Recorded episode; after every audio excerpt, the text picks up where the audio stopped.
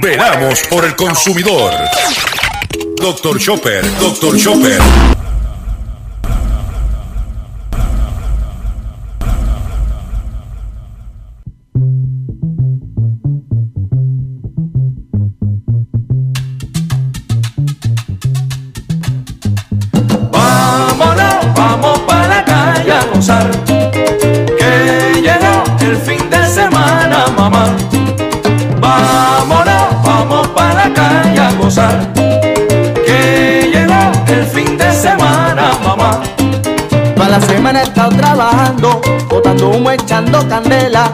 Jefe mal me ha estado mirando, pero no importa porque hoy me voy con mi jeva. Vámonos, vamos para la calle a gozar. Que llegó el fin de semana, mamá. Vámonos, vamos para la calle a gozar. Que llegó el fin de semana, mamá.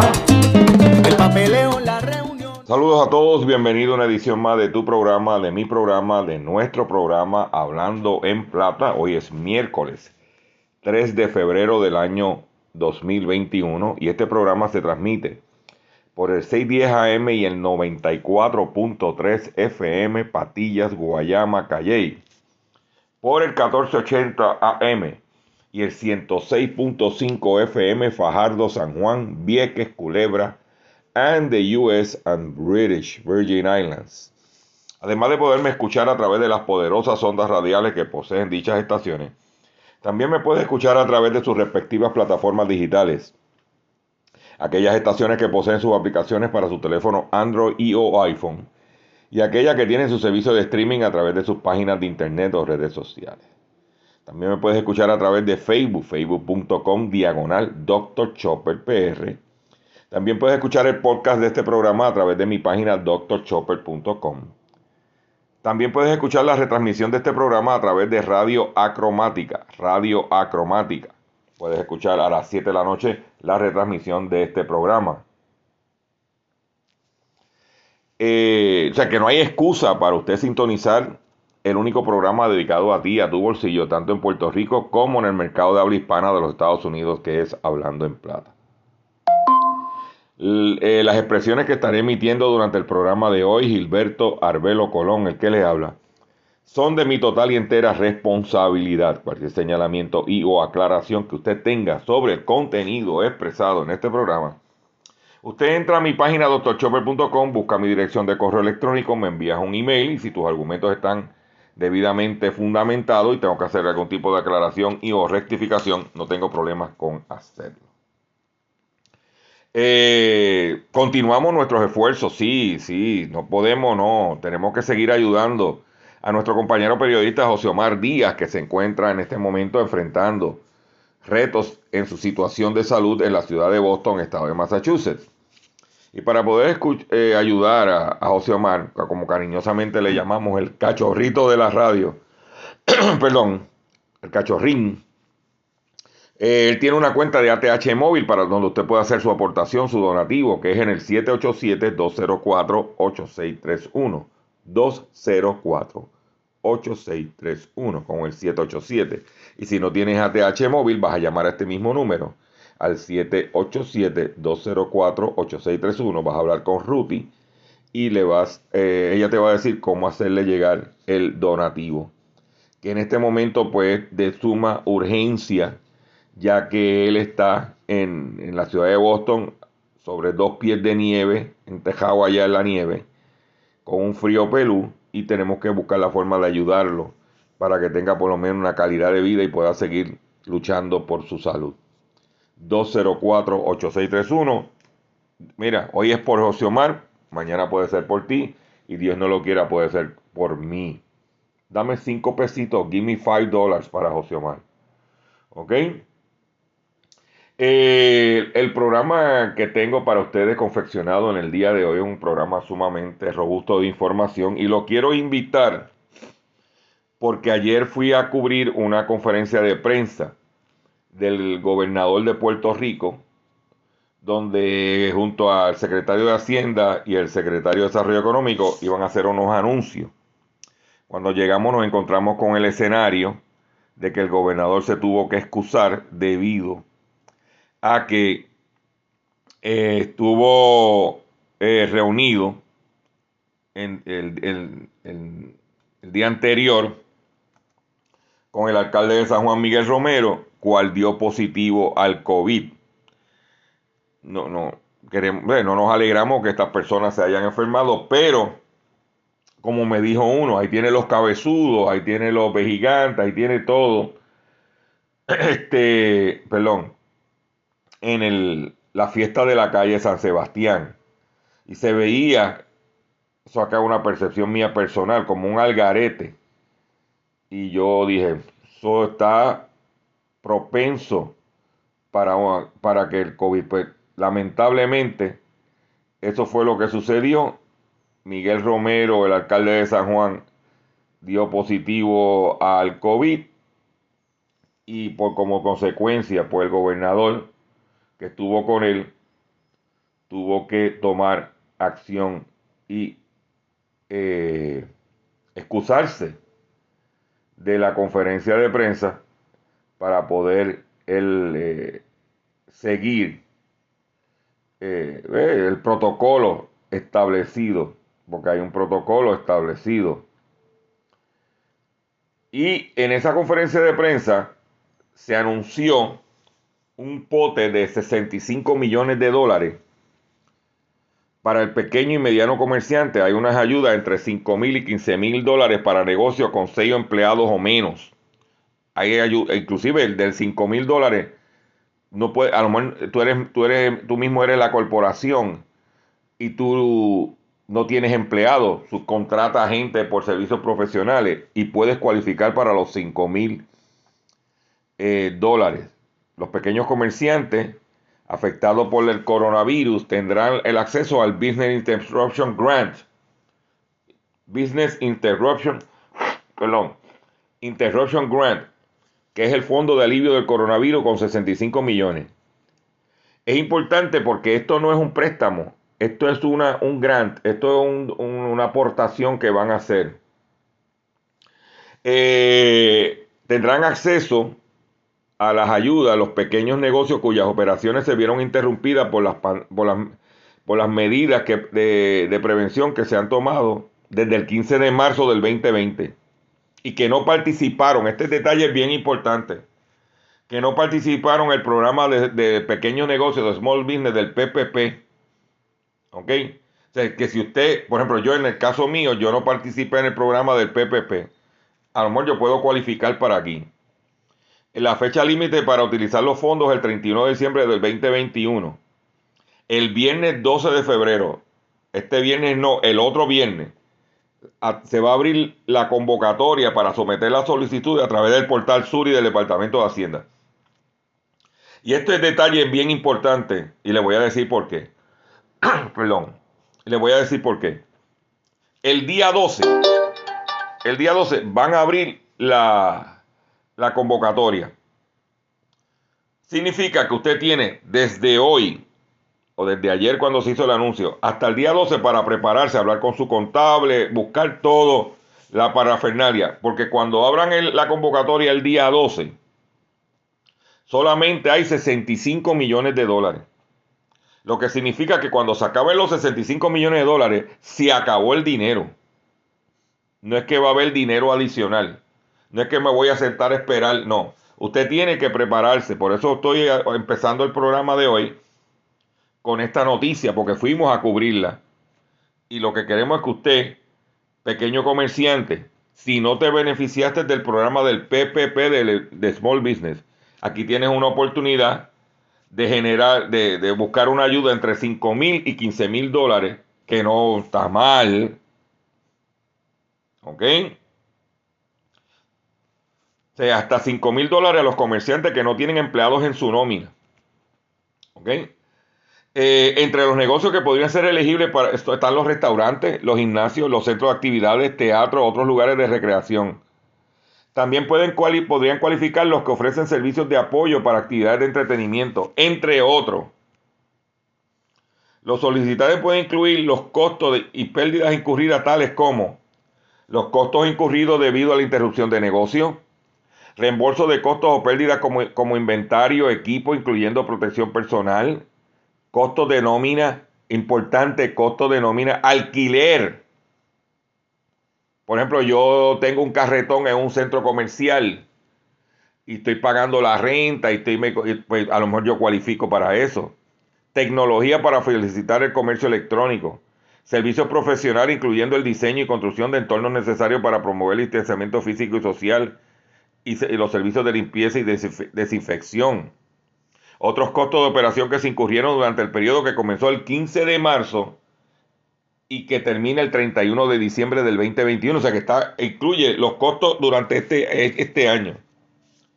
Gastos reembolsables por el Fondo de Alivio del Coronavirus, según lo, eh, lo escrito en la Ley 601, la Ley de Seguro Social Agregado, etcétera. O sea que usted va a buscar, va a entrar a la página de Autoridad de Asesoría Financiera y Agencia Fiscal, AFAF, y ahí va a estar todos los detalles. Es importante que usted, eh, pequeño comerciante, se, eh, se, aproveche de este, de este beneficio para que usted pueda eh, tomar, ¿cómo se llama? Acción y pueda usted eh, obtener ese dinero que no es un préstamo, que es una, lo que le llaman un grant. Y usted, eso va a comenzar el 12 de febrero, este viernes que viene, no, el otro, el, viernes antes de, San Valentín. Y que usted va a poder tener esa oportunidad. Nosotros tuvimos en la conferencia de prensa, si usted quiere que escuchar detalles de lo que pasó en la conferencia de prensa, incluyendo las preguntas que hicimos sobre el tema, entre a nuestra Facebook, facebook.com diagonal Dr. Chopper Perry, puede buscar conferencia de prensa de Fortaleza y la fecha de ayer y puede escuchar, verla, la conferencia de prensa y las preguntas. Nosotros hicimos eh, dos preguntas relacionadas con el tema. Entre las preguntas que hicimos fueron las siguientes. Número uno, si esto era un fondo limitado o esto era por ahí para abajo hasta que eh, iba a haber más, o sea, que iba a haber más dinero. Lo que dijo fue, son, que, no, lo mismo, ¿te acuerdas que con los 50 millones de, dólares que repartieron, que dieron 1.500 dólares por negocio y que después se acabaron, pues que iba a ser lo mismo, que hay 65 millones de dólares y se acabó el pote. ¿Ok? Es bien importante que esa pregunta me, la validó. Y la otra pregunta es que, por ejemplo, muchos comerciantes tenemos unos gastos contributivos que aunque el negocio no esté operando, hay que pagar el CRIM, hay que pagar este eh, de los activos, hay que pagar este eh, patente municipal, hay que pagar un sinnúmero de, de costos contributivo. Si yo entre los costos yo, eh, eh, que yo estoy pidiendo un alivio, puedo incluir eso. Él dijo, el secretario de Hacienda dijo que no, que si usted cogía el dinerito y quería pagarle de ese dinero que coge a, a pagar contribuciones, esos son otros 20 pesos. Otra pregunta que no hice y es la siguiente porque solamente tenía dos turnos al bate sobre el tema. Y es que hay una duda.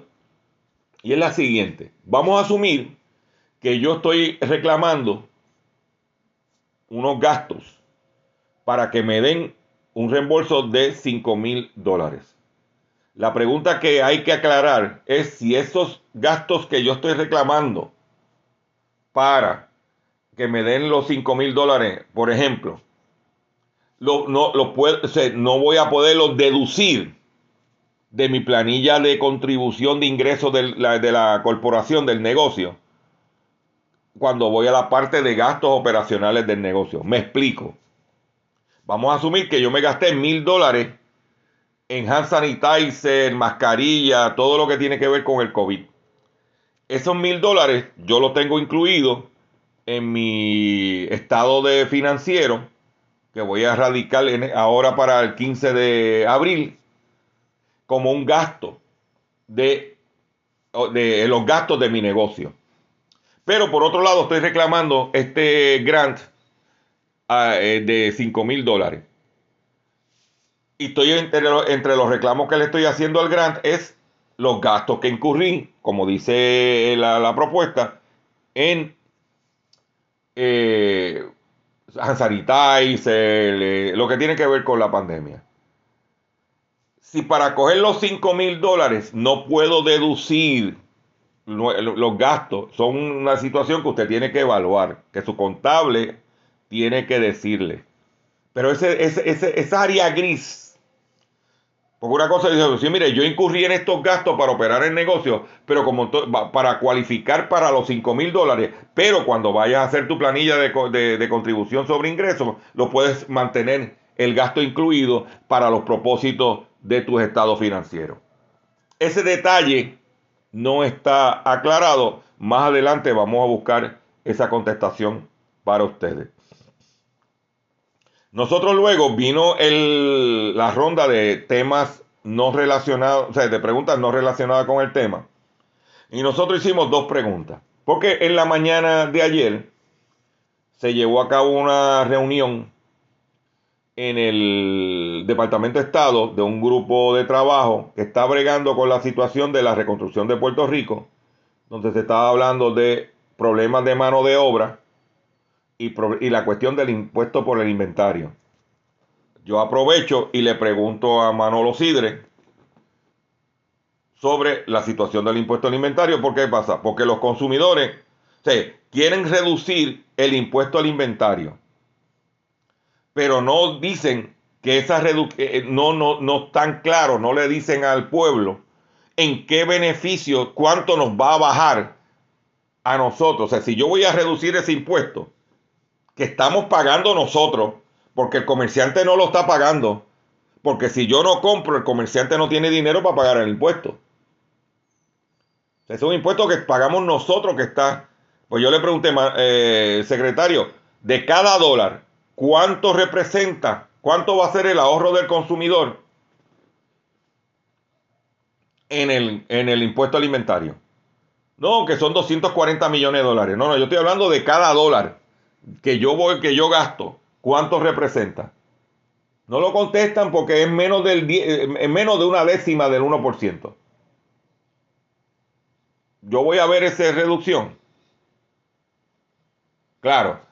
En la mañana dijeron que sí, que estamos haciendo para eliminarlo. Ya en la tarde, cuando hacemos la pregunta a nosotros, le decimos, oye, vamos a nosotros experimentar una reducción. Segundo, yo creía que el inventario, ¿verdad? Los cursos de economía que yo tomé, el inventario está, es fundamentado en una elemento, una, variable que es oferta y demanda. Dependiendo la demanda, es que yo tengo la oferta y tengo el inventario. ¿Qué sucede? el consumidor no se está quejando porque no se le está diciendo cuánto se va a ahorrar. ¿Por qué? Y entonces él me contesta, usted va a poder escuchar la contestación que me dio en el live en mi, en, mi página de facebook.com diagonal Dr. Chopper. Después viene y le hago la otra pregunta, y usted sabe que yo, eh, como dice, ablandé las habichuelas para venir después, ran, y le pregunto, oiga, secretario, uno de los problemas principales que están confrontando los, eh, los pequeños comerciantes, especialmente en el sector de alimentos, lo que son los chinchorros, los pequeños restaurantes, los chinos, las panaderías, o ahí estoy yo, es con la situación del gas licuado de petróleo. Que los comerciantes se están quejando de la clavada, o sea, no dije la clavada, del aumento del gas licuado. Él me contesta y me dice, yo sé de eso porque yo lo estoy en mi negocio, yo lo estoy viviendo y, no podemos permitir que unas compañías tomen unas ventajas. Y DACO tiene que hacer su trabajo. Pero la contestación en detalle es mejor que le escuchen en, el, Facebook Live la contestación que él dio sobre eso. Pero traje, lo que está, trajimos el tema en la conferencia de prensa sabe que estamos pendientes del tema y él sabe que lo que está pasando porque él lo está sufriendo. O sea que algo va, tiene que pasar en este momento con la situación del gas licuado de petróleo. ¿Ok? Para que usted mire, vaya enjoyando, le invito a que entre a mi facebook.com diagonal doctor chopper pr y usted vea, escuche el live que hicimos sobre el, la conferencia de prensa de ayer. Está la situación de las vacunas a nivel mundial grave, las vacunas para el COVID. Y como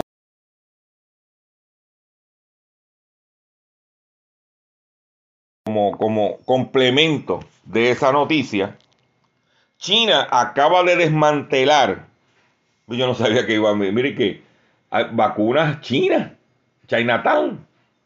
Pues China desmantela una red de tráfico de vacunas falsas contra el COVID-19. La policía china arrestó 80 personas en varias ciudades y decomisó 3.000 falsificaciones del fármaco, que solamente contiene una solución salina. Eh, además decomisó más de 3.000 jeringuillas que contienen la solución salina. Los arrestados habían estado vendiendo las falsificaciones desde septiembre del año pasado y tenían planificado enviar el supuesto fármaco a países extranjeros, según aseguró el diario chino, una fuente cercana a una importante eh, productora de vacunas del país. La policía realizó redadas en varias partes de Pekín y en distintas ciudades de las provincias orientales de Jiangsu y Shandong. Se desconoce el número exacto de falsificaciones que fueron comercializadas por la red delictiva. Las autoridades del país asiático advirtieron que tomaran medidas eh, que tomarán medidas enérgicas contra los delitos relacionados contra la vacuna de anticovid. Y recordamos a la ciudadanía la importancia de obtener los fármacos solo a través de los canales oficiales. Por, por su parte, el experto en vacuna, Taolina, aseguró que los preparados de solución salina no ocasionan ningún problema de salud ni efectos adversos. Pero no tampoco, pero tampoco. Mm, pero tampoco hacen tres pepinos. En una noticia local, la empresa Anthem adquiere a Innova Care Health, que incluye, ahora sí te va, tú dices Anthem y que adquiere Innova, ¿qué tiene que ver eso con nosotros? No, porque incluye MM Holding y su plan Medicare Advantage y MM Healthcare. Anten anunció que firmó un acuerdo con Innova Care Health LP para adquirir las subsidiarias con sede en Puerto Rico, incluida MMM y su plan de Medicare Advantage y MM Healthcare, así como las empresas afiliadas y, el, y el, plan Medicaid. Ah, esto está siendo adquirido por una empresa norteamericana ¿eh? que se llama Anthem. ¿eh? Anthem es una, organización líder de integrada de servicios de pagadores y proveedores basados en el valor y en una empresa de cartera de Summit Partners, de inversores de capital de crecimiento global. Esto es lo que hay. O sea, que están comprando este fondo de inversiones que lo que quiere venir es a sacar su chavito porque no acaba de comprar ¿eh? MMM. ¿eh? La acaban de vender. Por eso tuve la publicidad engordando, engordando, engordando. ¿eh? Engordando la, como dicen por ahí, engordando la vaquita para venderla a otra para que te lo goces. Voy a hacer un breve receso para que las estaciones cumplan con sus compromisos comerciales. Y cuando venga, vengo con el pescadito y mucho más, en el único programa dedicado a ti y a tu bolsillo, hablando en plata. Luego de la pausa, regresamos. Estás escuchando Hablando en Plata. Estás escuchando Hablando en Plata. Hablando en plata. Hablando en plata. El pescadito del Día.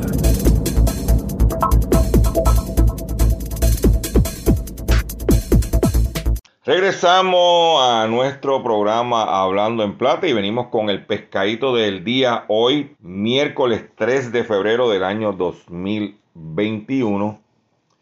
Y el pescadito tiene que ver con una situación, y lo quise traerle en esta sección porque es importante que usted lo, lo entienda. El país, el, el pescadito tiene que ver con el anuncio de la apertura de las escuelas. Ya otros medios han hablado de las condiciones de las escuelas, de que si no tiene internet, de que están sucias, de que si no están listas. Yo no voy a entrar en ese detalle, eso ya está cubierto por otros medios. Yo voy a entrar en la situación de la gancería de la gente de este país. Y es que ahora, si en marzo 3 al abrir las escuelas en el modo que vayan a abrir, los niños de los grados que vayan a esa escuela van a comer en el comedor escolar de esa escuela. Lo que significa que los 119 dólares mensuales que se le iban a dar a las familias de niños que pertenecen al programa de comedores escolares desde marzo 3 en adelante no cualificarían para ese dinero. Que usted va a recibir el dinero desde agosto hasta febrero, hasta finales de febrero, hasta febrero 28, eh, creo que cuántos febrero son hasta febrero 28, correcto. Eso lo que ha hecho es que son. Dice, espérate, espérate, yo el muchacho yo lo mando a la escuela. ¿Y cuánto me voy a perder los 119 pesos? Que me van a, que me van a hacer, que, que me van a enviar.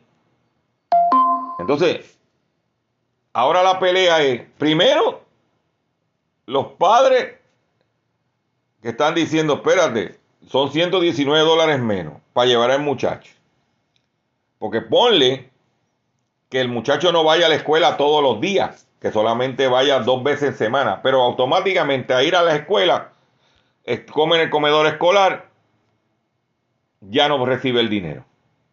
Pero por otro lado, los comerciantes, los supermercados que se están afilando los colmillos, porque son 119 dólares más por niño en compra de alimentos, que lo van a comprar mayormente en los supermercados, se le va a caer ese pote, porque el comedor escolar es el que va a coger el dinero. O sea que hay una pugna en este momento entre el sector privado ¿Entiende? Que quiere que se le den los 119 pesos para ellos poderle venderle. Y los comedores escolares que necesitan operar para poder eh, pagar los empleados y, que sea. Entonces está esa, está e, e, e, esa situación. Y entonces, a la larga, todo es por dinero. ¿Mm? Dice aquí que el dinero que estarían recibiendo a la tarjeta de la familia los tutores de estudiantes que participan del programa de comedores escolares podría ser interrumpido de esto regresar al salón de clase. Mm. O sea que hay padres que están diciendo, ah, olvídate, yo no voy a mandar al muchacho, no me voy a arriesgar. Pero no, si no estás mirando los 119 pesos.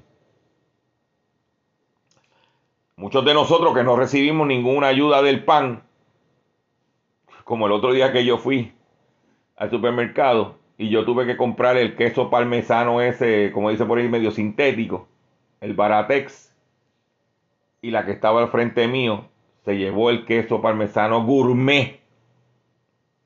Pero cuando sacó a pagar, sacó la tarjeta de la familia. Mm. Pues eso es lo que está pasando. Por otro lado, se robaron, volvieron a robar ganados en quebradillas, valorado en 5 mil dólares. La policía investiga el hurto de ganado reportado en el día de ayer en la vaquería Soto, ubicado en el barrio Coco, sector La Romana, en Quebradilla. Se llevaron 10 novillas de la raza Holstein que se encontraba pastoreando en la vaquería, que fueron valoradas en 5 mil dólares. O sea, yo no sé cómo se pueden llevar 10 novillas. Tiene que haber una pick-up, un camión o algo para montarla, porque eso, eso tú no la montas en un, en un Toyotita, ni en un Kia, ni en un Hyundai. Y eso hay que matarlo, o eso, eso, eh, para comérselo. ¿Será que están preparándose para el Festival de la Novilla? Pregunto yo que lo pregunto todo. Porque es una cosa que tú dices, pero ¿cómo va a ser? Mm. En otra noticia que tengo, y conseguí este artículo porque entiendo yo que es sumamente importante. Porque aquí estamos inundados de goma, tenemos boquetes en las carreteras. Pues este artículo dice, neumáticos y residuos de la construcción se, se combinan para obtener un hormigón 35% más fuerte. O sea, ahora que se está hablando de la reconstrucción de Puerto Rico, la situación de la reconstrucción en las escuelas y en las propiedades en, los municipios donde del sur por la cuestión del sureste, suroeste, perdóname, con la cuestión de los terremotos. Pues este artículo publicado eh, dice lo siguiente. Además de encontrar un nuevo uso para los productos desechados, han descubierto que la incorporación de neumáticos reciclados al hormigón puede hacer que el material sea más fuerte y resistente al calor. las nuevas investigaciones han seguido ampliando las posibilidades de que en este campo y los, y los científicos han ideado un nuevo método de fabricación de un agregado de hormigón reciclado que produce una versión de 35% más fuerte que el hormigón tradicional. Fabricado con una mezcla de cemento, agua, rocas trituradas, arena y otros ingredientes, los científicos experimentaron constantemente con la composición de estos componentes en busca de mejores materiales de construcción. El año pasado realizamos una investigación en la Universidad RMIT de Australia, en la que los científicos utilizaron neumáticos desechados y residuos de construcción para formar un nuevo agregado de hormigón reciclado que parece muy adecuado para el uso en carreteras. ¿Oyeron? En carretera. Este último avance también procede de los ingenieros de la Universidad de RMIT y también usan neumáticos y residuos de construcción reducidos a áridos finos y gruesos.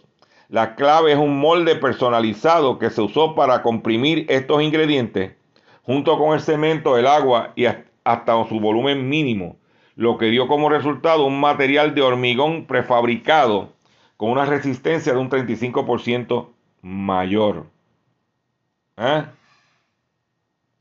Los investigadores buscan ahora socios en la industria para desarrollar y probar elementos prefabricados de hormigón como bloques, barreras de carreteras, paneles de pared y losas y afirman que, la sencillez de la técnica augura muchas posibilidades en sus aplicaciones. O que esto es importante porque aquí tenemos un problema de la goma y si pudiéramos hacer este tipo de ejercicio, ya aquí se había hecho un experimento para carretera, pero la gente del asfalto, de la brea, no le interesa que eso porque esto dura muchísimo. Pero tienes una alternativa ¿Y dónde te van? ¿Dónde te vas a enterar? Claro, hablando en plata. En otra información que tengo para ustedes es que en la Unión Europea, que planea reducir las emisiones para el 2030, está revelando el precio del plan de electrificación de vehículos. El plan de la Unión Europea para multiplicar por 50 la electrificación de vehículos para el 2030 requerirá una inversión de 8 mil millones de euros, que equivale a 96 mil millones, 96.500 millones de dólares a puntos de recarga para apoyar esta tecnología según Euroelectric.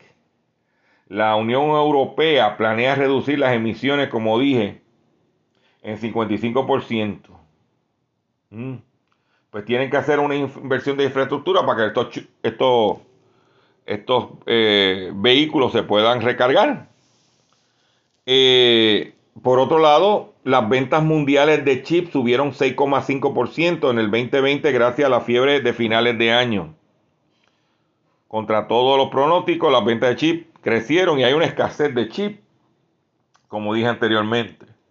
Por otro lado, en el ámbito local, yo no sabía que si tú tienes menos responsabilidad, el salario no te lo bajan, ya que el presidente del Banco de Desarrollo mantiene el mismo salario de 160 mil al año, aunque ya no dirige AF, F- AFAF.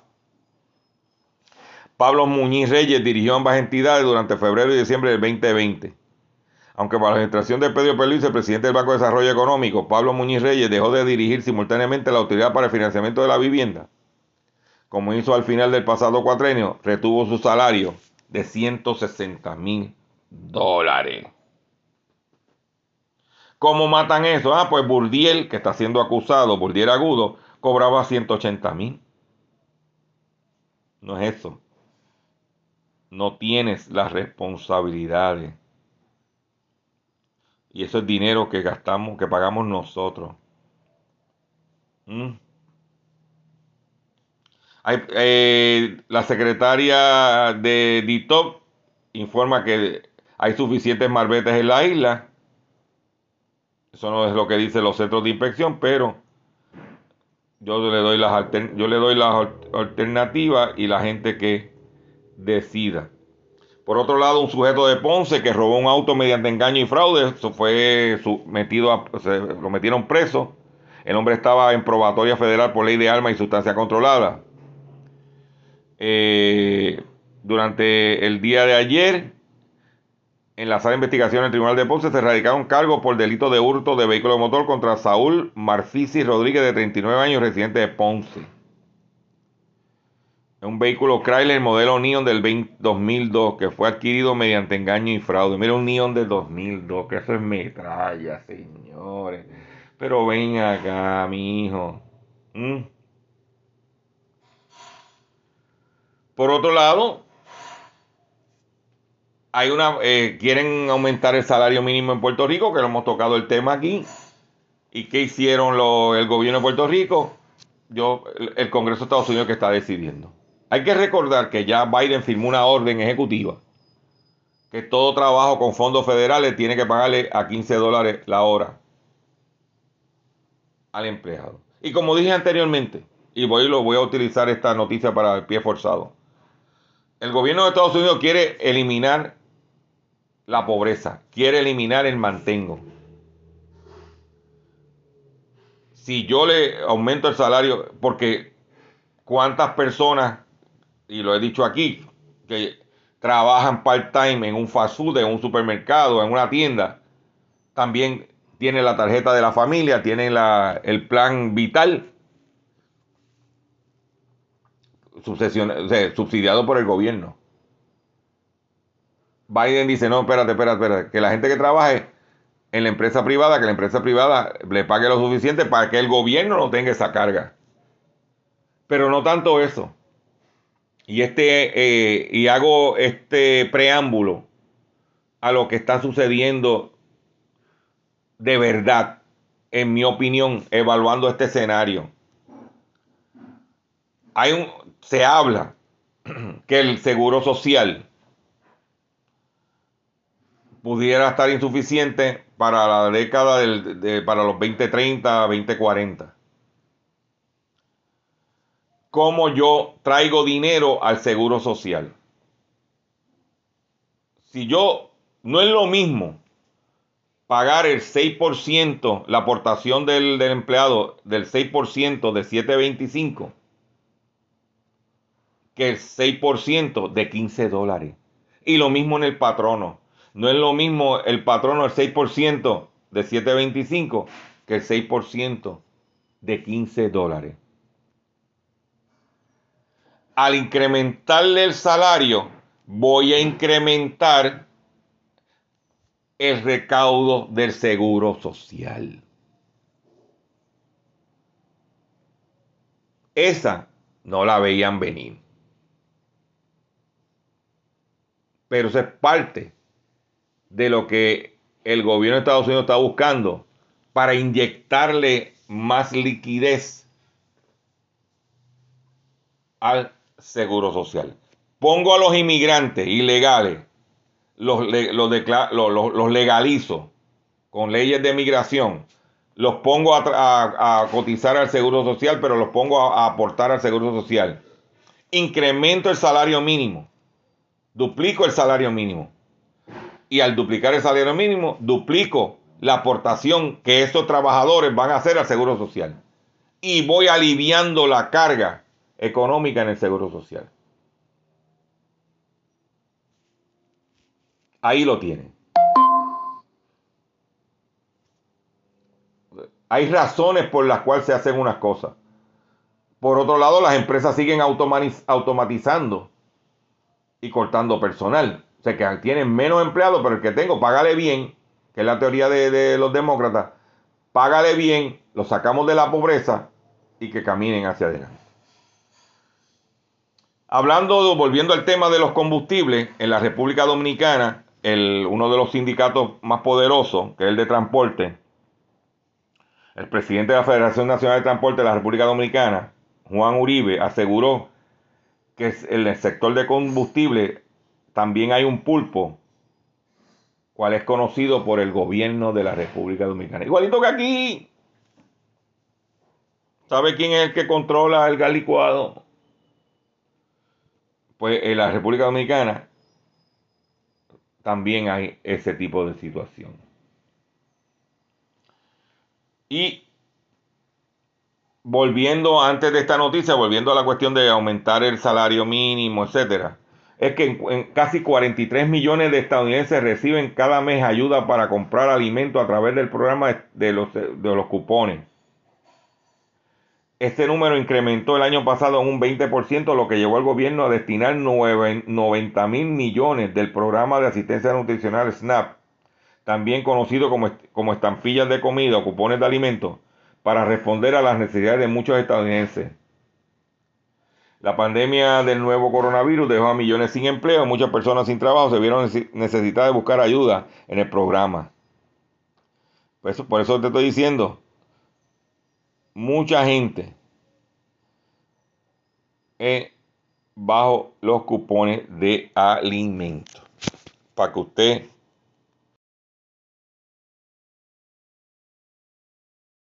que es parte de lo que quiere pasar. La otra noticia tiene que ver con mi pueblo de Lares. Oye, en, hace unos años atrás, en Lares, cuando el escándalo de Aflac, ¿te acuerdas el escándalo de Aflac? Que defraudaron a la aseguradora Aflac, la del ganso. Y que en Lares, básicamente, si, si, si, si las autoridades federales le meten mano de verdad criminalmente a toda esa gente, Lares se quedaba sin gente.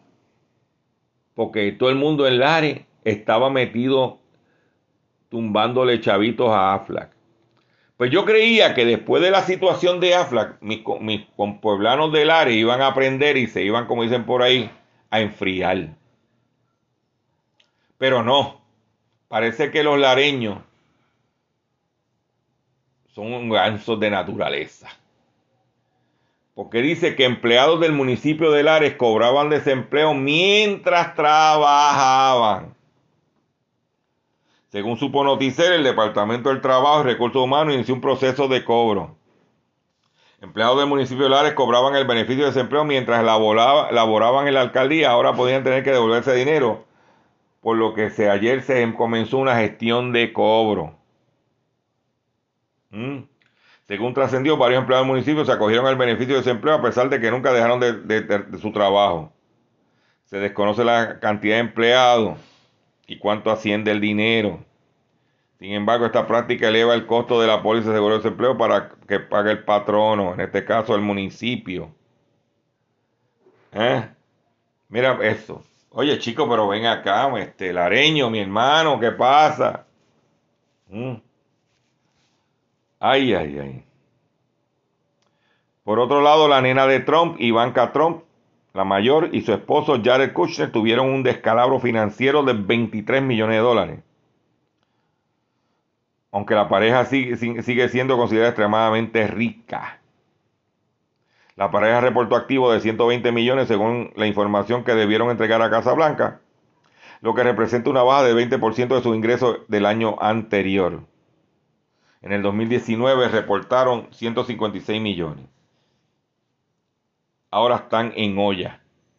Oye, tienen chavos, son millonarios, pero a esa gente no le gusta perder dinero. Y hablando de negocios y ayuda en el ámbito local, en los primeros tres meses de la pandemia cerraron más de 6.000 negocios. Entre marzo y junio se perdieron 23.127 puestos de trabajo por el cierre de 6.155 establecimientos del sector privado. Al mismo tiempo, 13.103 negocios disminuyeron sus operaciones y despidieron a 86.413 personas. En el total, en el segundo trimestre del confinamiento más restrictivo de la pandemia, se perdieron 109.540 empleos. 74.112 más que el, trimestre previo, según datos de Business Employment Dynamics. La cosa no está fácil, señores. Pero nuestro trabajo es traerle información. Usted le escucha, usted decide.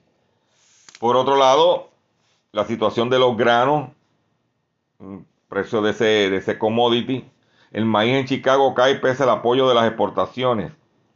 Los futuros del maíz estadounidense bajaron el martes después de seis sesiones de ganancia, ya que el mercado estaba pendiente de si el aumento de la demanda china seguiría mermando la oferta estadounidense. La soya también bajó, mientras los operadores evaluaban las próximas exportaciones brasileñas por el riesgo de que las lluvias relanticen la cosecha. El trigo siguió en baja. También.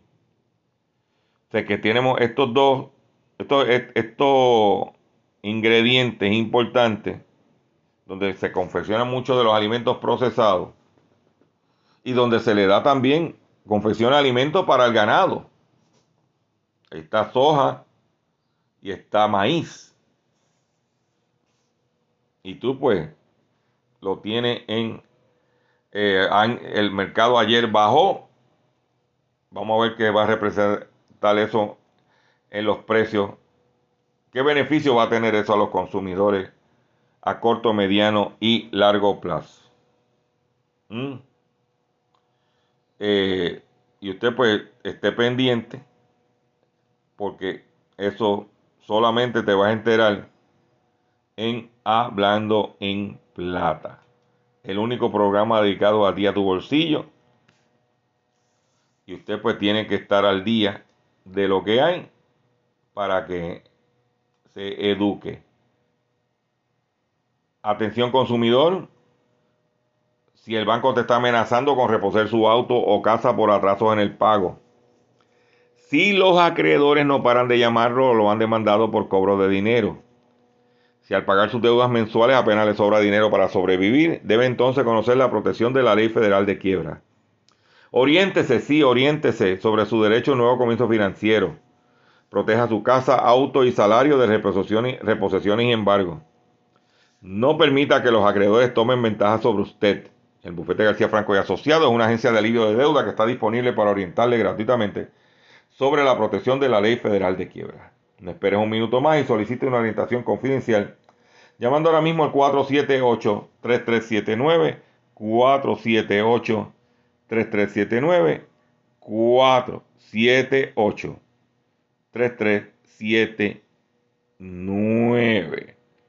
Siguen los cierres de Sears en los Estados Unidos en la misma forma que están que se que no han anunciado cierres oficiales como el, recientemente dije ayer en el caso de Mayagüez. Pues en la ciudad de Dallas están cerrando el Sears de Mesquite Town East Mall. Una tienda que abrieron en el 1971. Y Sears está cerrando otras 11 tiendas adicionales. Entonces que eh, los días de Sears están contados.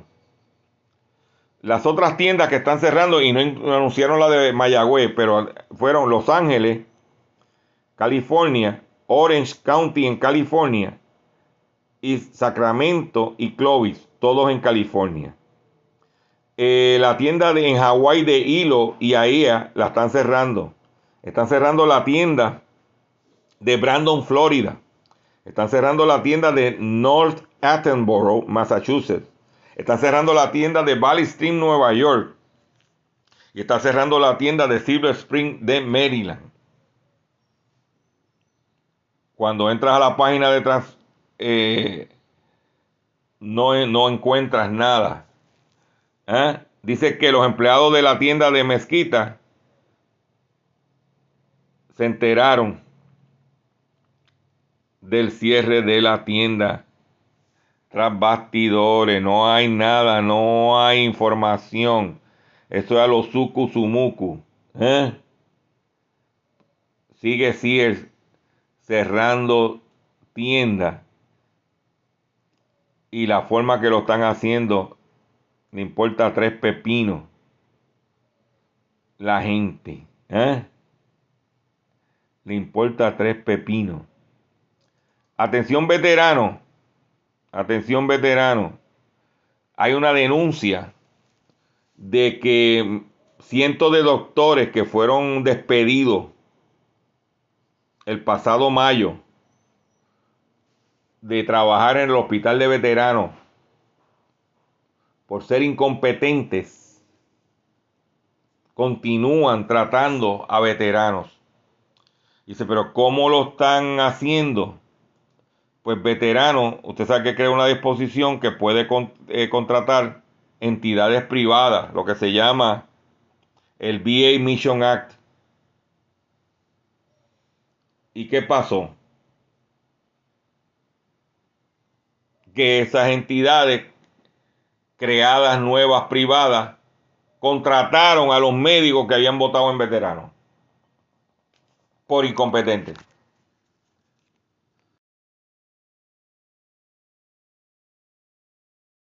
por el General Accounting Office. Con esta nota me despido de ustedes por el día de hoy. Le agradezco su paciencia, le agradezco su sintonía. Los invito a que visiten mi página doctorchopper.com. Riegue la voz, entra a mi página facebook.com eh, doctorchopper.com y facebook.com diagonal doctorchopperpr. Ve la conferencia de prensa de ayer. Atención comerciante, es importante que usted vea ese live. Porque ahí está toda la información y están nuestras preguntas. Y el único sitio lo va a poder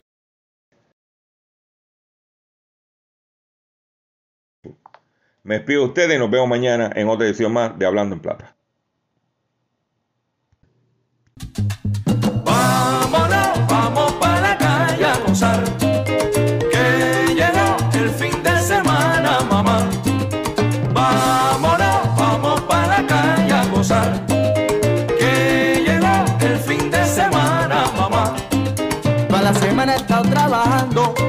echando humo, echando candela. El jefe mal me ha estado mirando, pero no importa porque hoy me voy con mi jeva. Vámonos, vamos para la calle a gozar. Que llegó el fin de semana, mamá. Vámonos, vamos para la calle a gozar.